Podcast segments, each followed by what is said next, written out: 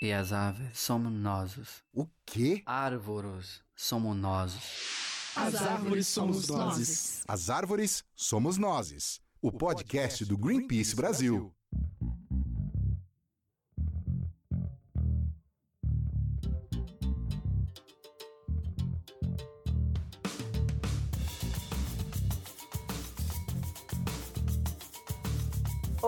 Olá a todas e todos, esse é o Azar que Somos Nós, o podcast do Greenpeace Brasil, e eu sou Thais Herrero. E eu sou o Rafael Silva. E hoje, neste episódio, nós vamos começar contando uma história. Luísa, Nathalie e Verônica são amigas desde a infância e, quando ficaram adultas, uniram sua paixão pelo meio ambiente e fundaram uma ONG. Um dia, elas receberam uma denúncia de que pessoas estavam ficando doentes de forma misteriosa em uma cidade às margens da floresta amazônica. Os indícios mostram que pode haver relação com a contaminação na água e com a atividade de mineração da empresa KM, que atua ali na região. A Luísa mora em São Paulo, mas deixa a cidade para descobrir mais sobre isso. É comum que ela passe dias fora e isso traz à tona um de seus conflitos pessoais, a dificuldade em equilibrar o trabalho com a atenção que gostaria de dar ao filho, Ian. Afinal, ser ativista ambiental exige tempo e energia e longas viagens arriscadas na Amazônia. Luísa é tão apaixonada pelo seu filho quanto pelo seu trabalho e acredita que defender o meio ambiente é justamente garantir um futuro melhor para o Ian. Poderia ser uma história real, mas é a história da personagem interpretada pela atriz Leandra Leal na série Aruanas. Mas essa história poderia ser bem real. Pois é, nesse episódio a gente vai pegar como gancho a série Aruanas para falar e refletir juntos sobre a importância da ficção para entendermos a realidade e como a arte impacta a forma como nós olhamos o mundo. A escolha dessa série não foi em vão. O Greenpeace participou prestando uma espécie de consultoria técnica sobre ativismo e os problemas da Amazônia. Os atores fizeram um treinamento sobre ação não violenta, que é como a gente faz nossos protestos e mobilizações. A Débora Falabella, por exemplo, que interpreta a jornalista Nathalie, participou de um bate-papo com jornalistas ambientais no escritório do Greenpeace, aqui em São Paulo. Tudo para que a, a ficção ficasse bem próxima do que é a realidade. É, e com tanta história real de problemas ambientais no Brasil, por que usar a ficção para se comunicar? Bom, para começar, a série trata de desmatamento e crimes na Amazônia. E em um momento em que o desmatamento segue em alta e o governo segue com seu plano de desmonte da agenda ambiental, que inclusive a gente falou sobre isso no episódio passado aqui do podcast. Exatamente. E tem outro ponto. Aqui no Greenpeace, como em todas as organizações ambientais, é muito comum que a gente use relatórios, investigações, dados científicos para poder embasar as nossas demandas, nossas campanhas em geral. Isso tudo é muito importante, mas as obras de ficção, como séries e filmes, contam as histórias das pessoas por trás dos números. E todo mundo gosta de uma boa história, né? São elas com seus elementos de suspense, romance, drama, clímax que nos conectam de forma mais direta com os personagens e com o tema. E isso não é tão fácil com um relatório ou com um gráfico. É, a arte chega mais no coração, né? Ela emociona. É por isso que a arte é uma aliada para fazer com que as pessoas entendam e se importem com o meio ambiente, talvez de forma mais rápida e fácil do que a leitura de uma notícia ou de estudos, até porque ela se vale da linguagem do nosso dia a dia, que é mais simples e não é técnica. Então, para esse assunto, a gente conversou com o Marcos Nist, que é um dos autores de Aruanas e trabalha na Maria Farinha, produtora que fez a série em parceria com a Globo, e também com a Tainá Duarte, a atriz que interpreta a Clara. A primeira coisa que perguntamos para o Marcos foi sobre a motivação de fazer uma série sobre uma ONG, que é um universo que raramente aparece nas novelas ou séries. Ele explicou para nós que, como a Maria Farinha é uma produtora ligada a uma ONG, que é o Instituto Alana, veio uma vontade de contar sobre esse universo. E aí calhou da série virar público em um momento em que o ativismo ficou mais em evidência, principalmente depois da fala do presidente Jair Bolsonaro, que deixou bem claro que tinha vontade de acabar com todo tipo de ativismo no Brasil. Assim como em 2019, este ano a Amazônia continua sob ataques dos invasores de terras públicas. Vemos isso nos jornais, mas raramente em uma novela ou um filme que não seja um documentário. É, a gente perguntou para o Marcos Nist como uma série ficcional pode transformar a visão das pessoas sobre esse assunto tão real e complexo. Vamos ouvir o que ele falou. A Maria Farinha sempre fez muito documentários, né? E todos os documentários que a gente fazia sempre, assim, foram sucesso, transformaram algumas é, é, percepções, algumas agendas públicas e só que a gente não estava muito conformado com isso. A gente queria levar realmente uma mensagem mais transformadora para um número muito maior de pessoas, né? E a ficção trabalha nesse lugar, né? A ficção trabalha talvez mais com o coração do que com o cérebro, né? Consegue engajar mais pessoas e, e, e estrear na TV aberta agora no horário nobre da TV Globo, assim, é um, é um sonho, né? A gente escreveu para esse momento, a gente sonhou com esse momento. Então, eu acho que é, a, a, maior magia nessa história está na possibilidade de você levar o conhecimento, levar as pessoas entenderem como é que funciona uma organização como o Greenpeace, como o Alana, como o WWF, né? E, e são organizações compostas por pessoas comuns, né? que tem um dia a dia extraordinário e pensado para como salvar esse ambiente que é de todos, né? Essa vida que é de todos. Então são, são ativistas pela vida mesmo. Quem trabalha pelo meio ambiente está trabalhando pela vida. Né? Não é uma causa de esquerda ou de direita ou do centro. Não, é uma causa pela vida. Quem luta por isso está lutando pela vida de todos. E uma coisa interessante sobre a preparação dessa série é que as atrizes se envolveram muito com o tema. A Tainá diz que não conhecia tanto as questões ambientais e com a gravação de Aruanas, ela aprendeu muito. Então tem uma transformação aí que acontece também nos bastidores da série, certo? Certo. Então vamos ouvir o que a Tainá falou com a gente sobre essa relação da arte e como ela pode engajar as pessoas. A arte, em sua concepção, tem uma função socioeducativa. Ao longo da história, ela foi uma ferramenta usada para dialogar com a população, inspirar novas ideias, debates. É muito gratificante para a gente, como artista, poder participar de um projeto com as mensagens que a Aruanas aborda, porque a gente se nutre desses personagens, das suas histórias, ao mesmo tempo em que a gente serve de veículo para que essa informação chegue ao público de uma forma mais humana.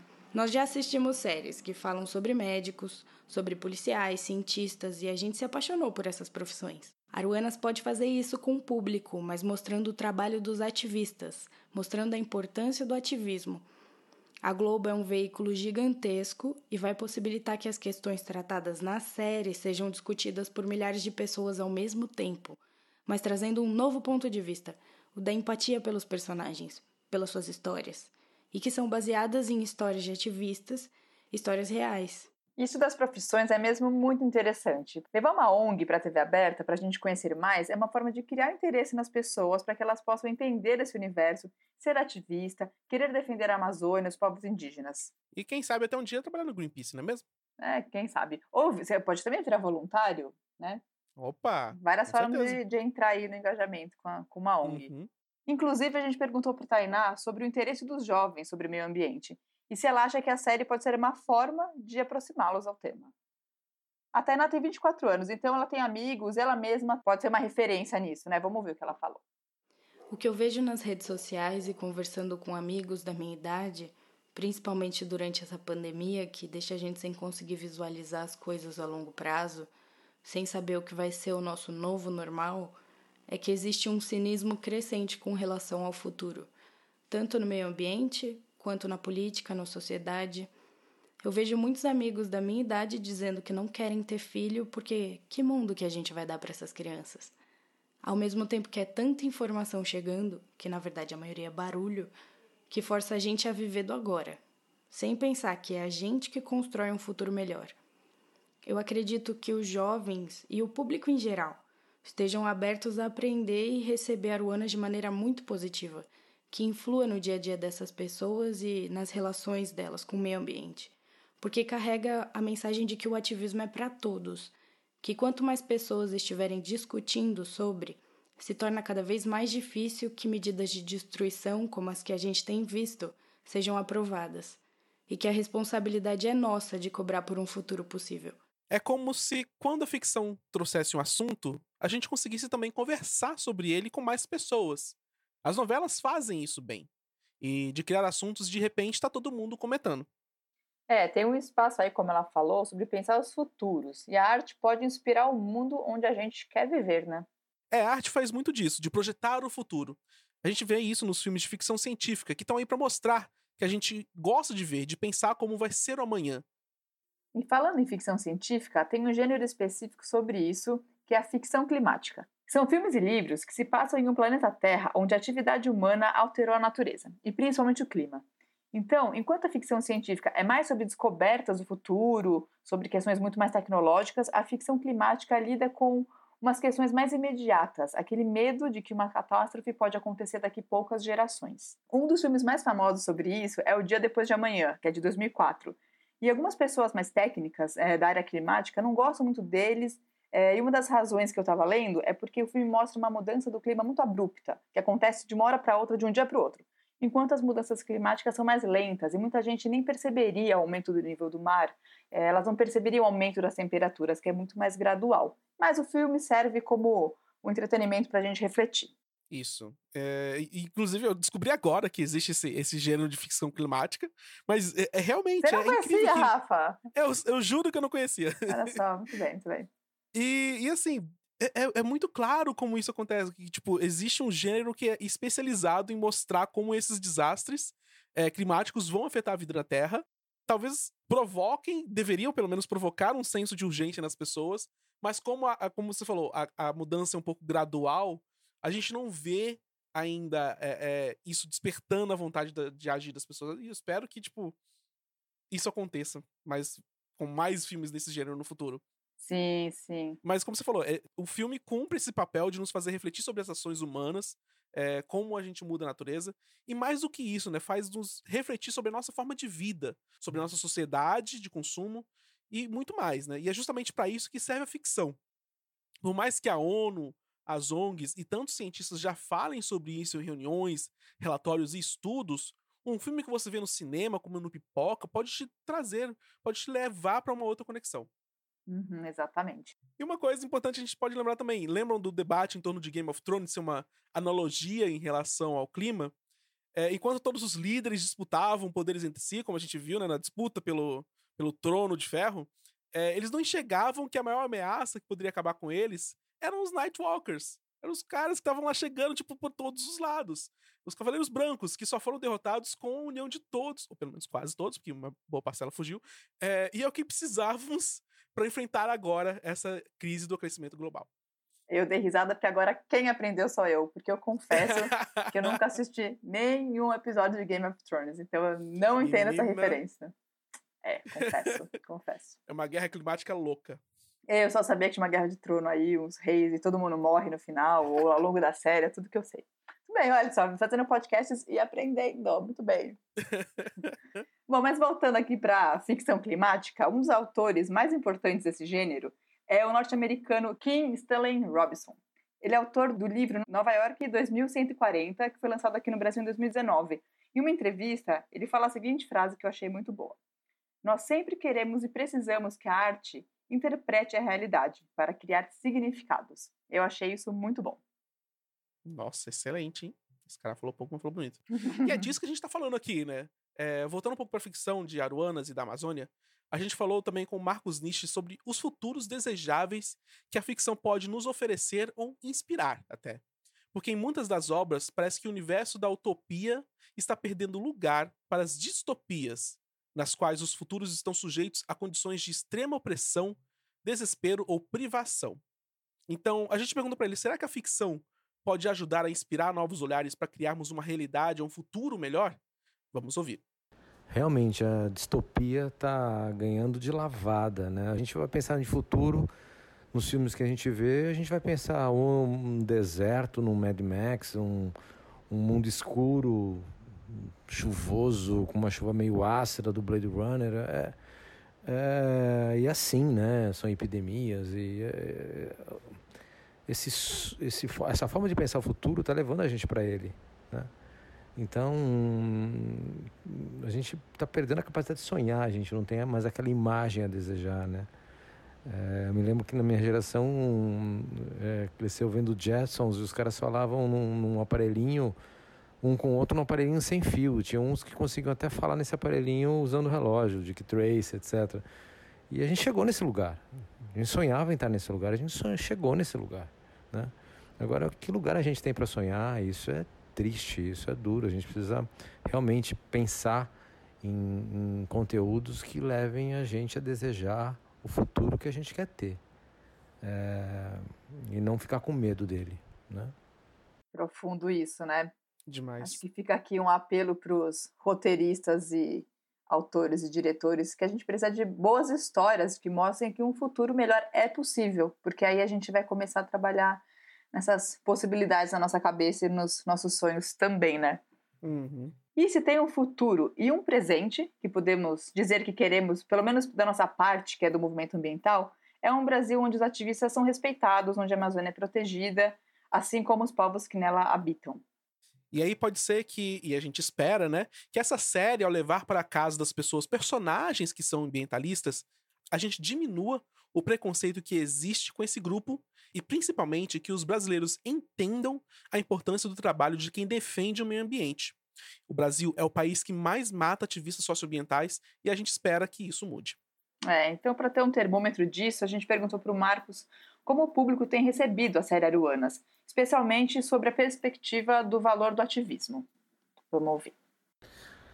A gente ficou extremamente feliz com a receptividade de todos com relação a Aruanas. A gente, a gente acabou de receber uma pesquisa, assim, foram 1,3% de menções negativas. Muito, nesse país dividido hoje, que, que, né, que você mencionou, nessa, todos esses problemas que a gente está vivendo, a gente tem uma, uma resposta muito bacana da, do público e uma resposta assim que diz assim, cara, a gente quer a vida, a gente quer manter esse planeta de pé, a gente quer manter as pessoas respirando. A gente não quer crise climática, né? A gente está vendo isso agora com, com, com, essa pandemia, né? Isso aí é um é quase um simulado que o que a gente pode viver da forma como a gente pode viver com uma crise climática batendo na nossa porta, né? Então, para a gente foi, foi uma delícia a forma como o público recebeu Aruanas. Então é isso aí. É, e além da série Aruanas, que está passando agora na Globo, como a gente já falou, é, já vimos outros exemplos de ficção em prol do ativismo ambiental também. O filme O Grande Milagre, de 2012, estrelado por ninguém menos que Drew Barrymore e o John Krasinski, o Jim de The Office, conta a história de uma ativista do Greenpeace que lutou pela vida de um grupo de baleias no Ártico. A ativista, que no filme se chama Rachel e na vida real se chama Cindy Laurie, conseguiu trazer tamanha atenção e visibilidade para uma família de baleias presas no gelo do Ártico, que fez até o governo americano pedir ajuda ao governo russo para que eles usassem um navio quebra-gelo na região e os animais pudessem chegar ao oceano. E isso, diga-se de passagem, aconteceu em plena Guerra Fria, no ano de 1988. Ah, muito legal. Esse é quando a vida é, a arte imita a vida, mas a vida também pode imitar a arte e assim vai sucessivamente Sim. o ciclo. o ciclo sem fim. Citando Rei Leão. A gente gostaria muito. Nossa.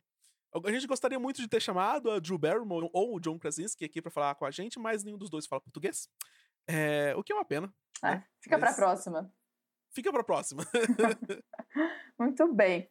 O episódio desta semana aqui do podcast As Árvores Somos Nozes fica por aqui. Obrigada a todo mundo que ouviu, obrigada também à nossa produtora Camila Doreto, ao Marcos Nist e à Taina Duarte pela participação.